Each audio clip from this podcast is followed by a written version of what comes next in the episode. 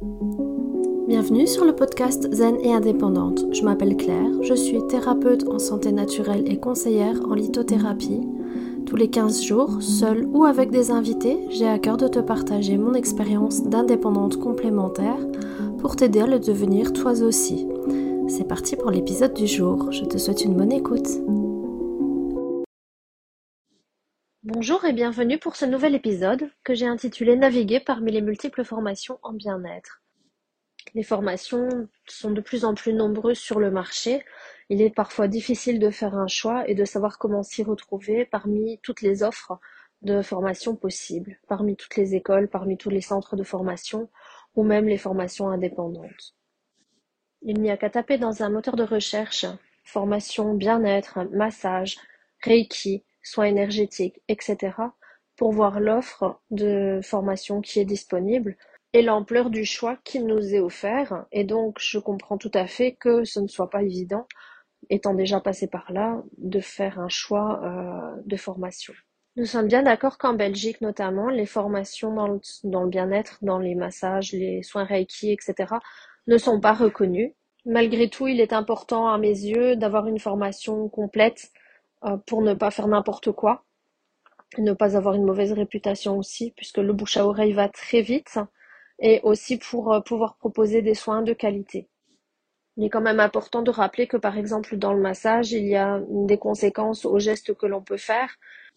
Quand on utilise des huiles essentielles, il y a aussi des conséquences euh, à ce que l'on utilise comme huiles essentielles. Il y a des contre-indications pour certaines choses et donc pour ne pas faire n'importe quoi, j'estime qu'il est quand même important d'avoir une formation de base, que ce soit en anatomie, pathologie, ou même rien que pour faire une anamnèse pour quand on reçoit la personne.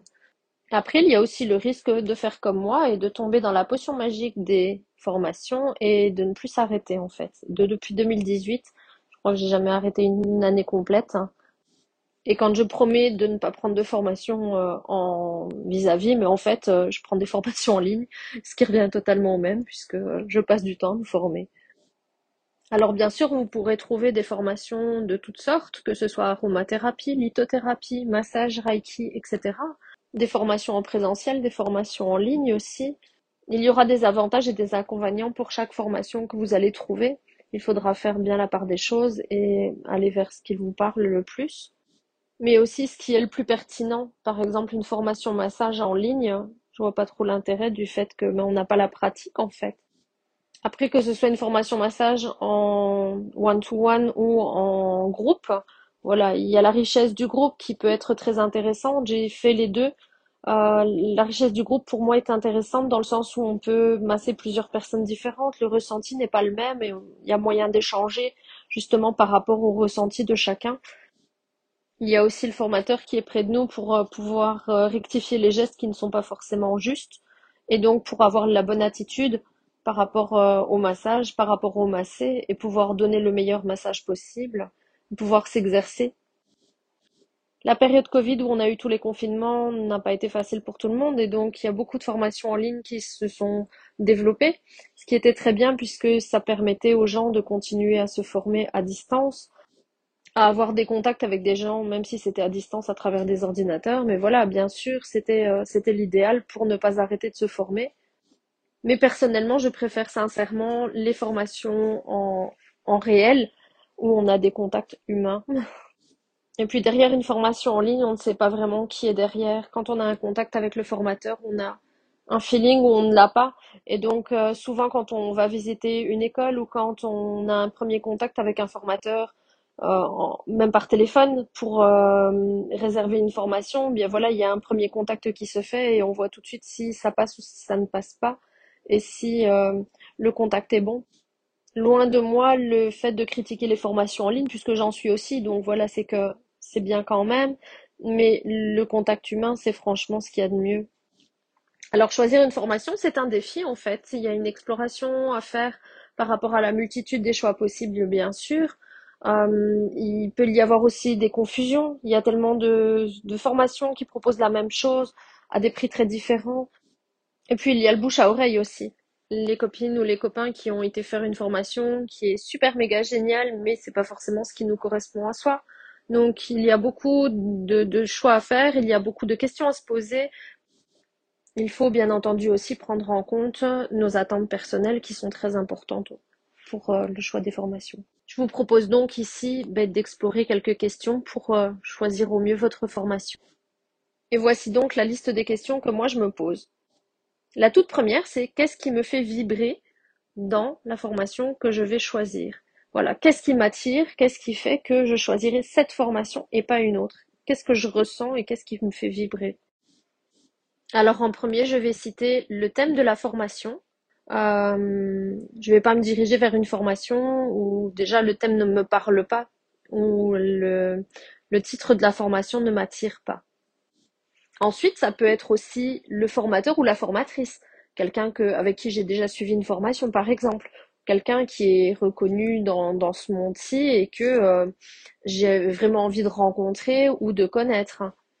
Le contenu de la formation est bien entendu très important aussi. Il faut bien regarder ce qui est proposé comme, entre guillemets, comme menu à l'intérieur de, du thème de formation ou du titre de la formation que vous avez choisi et qui vous fait vraiment euh, vibrer, de bien regarder qu'est-ce que la formation propose. Entre guillemets, quelle est la promesse de la formation. Après, ça peut aussi être le lieu de formation parce que le cadre il est par exemple idyllique et que euh, voilà c'est ce lieu de formation que j'ai envie d'explorer et de connaître tout simplement aussi c'est comme ça d'ailleurs que j'ai choisi ma formation en de thérapeute en santé naturelle je suis allée visiter l'école pendant une porte ouverte et, j'ai tout de suite matché avec le lieu de, formation et les formateurs qui étaient présents et qui, étaient là pour euh, nous renseigner sur les, différentes euh, offres de formation qu'il y avait.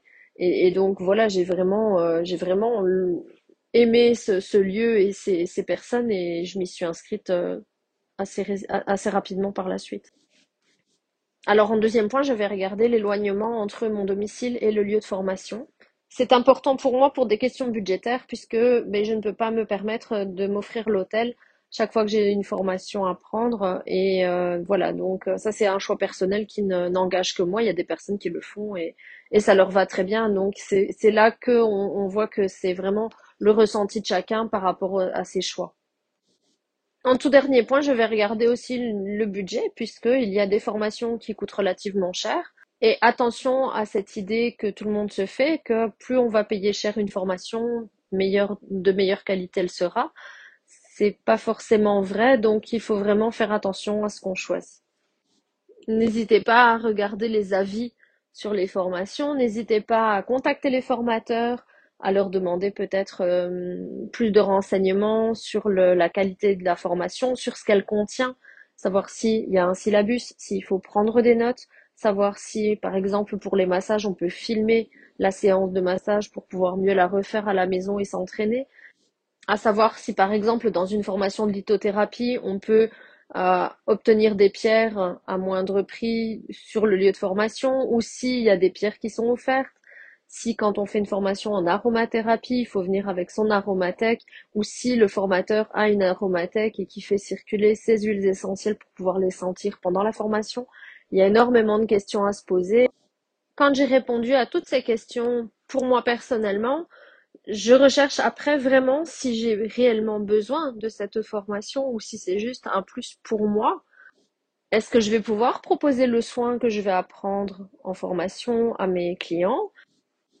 Je vous encourage vraiment à faire de l'exploration personnelle pour déterminer les domaines qui correspondent le mieux à vos valeurs et à ce que vous recherchez pour votre clientèle. Alors parmi les pièges que je vous inviterai à éviter, je vais commencer par citer les obligations.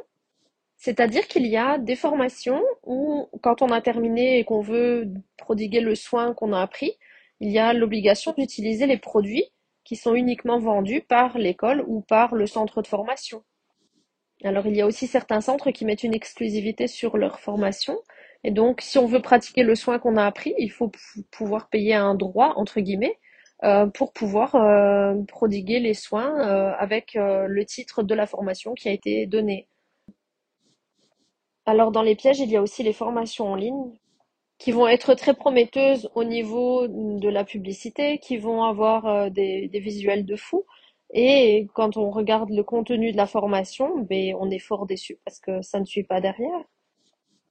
Alors il existe aussi des formations où il n'y a pas de support écrit et donc il n'y a pas de syllabus et c'est à nous de prendre les notes pour euh, pouvoir euh, garder une trace écrite de la formation.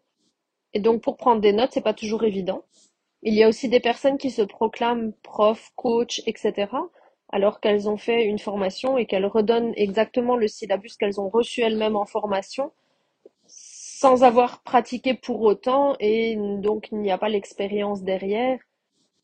Et là, bien sûr, je ne vais pas me faire des amis en vous parlant de ça, mais je ne trouve pas ça très correct.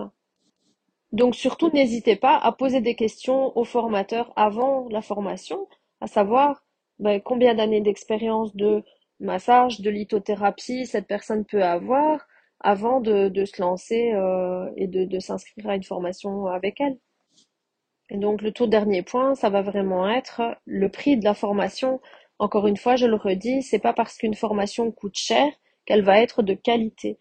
Donc renseignez-vous bien avant de vous inscrire afin de ne pas vous faire arnaquer sur la marchandise entre guillemets. Vous l'aurez bien compris, choisir une formation, ça prend du temps, c'est des questionnements. C'est une réflexion personnelle et évolutive et il est donc tout à fait normal de prendre le temps nécessaire pour prendre des décisions éclairées. Je tiens à vous rappeler que le chemin vers le bien-être professionnel est unique à chacun. Chaque individu a son parcours et cela contribue à la recherche du domaine du bien-être. Pour terminer, je vous invite sincèrement à venir partager vos expériences et vos conseils sur les réseaux sociaux. Sur Facebook, vous me retrouverez sous CW Massage au pluriel. À très vite pour un autre partage avec une invitée. Bye bye c'est déjà la fin de cet épisode. Merci pour ton écoute bienveillante. Pour ma part, je suis ravie d'avoir partagé ce moment avec toi. Ton soutien m'est précieux et m'encourage à poursuivre cette belle aventure. Alors si tu as apprécié cet épisode et que tu souhaites en découvrir davantage, eh bien je t'invite à t'abonner ou à partager ce podcast avec tes proches. J'espère que cet épisode t'a apporté éclaircissement, sérénité et inspiration. Je te souhaite une merveilleuse journée, prends soin de toi et surtout n'oublie pas de rester zen et indépendante. À bientôt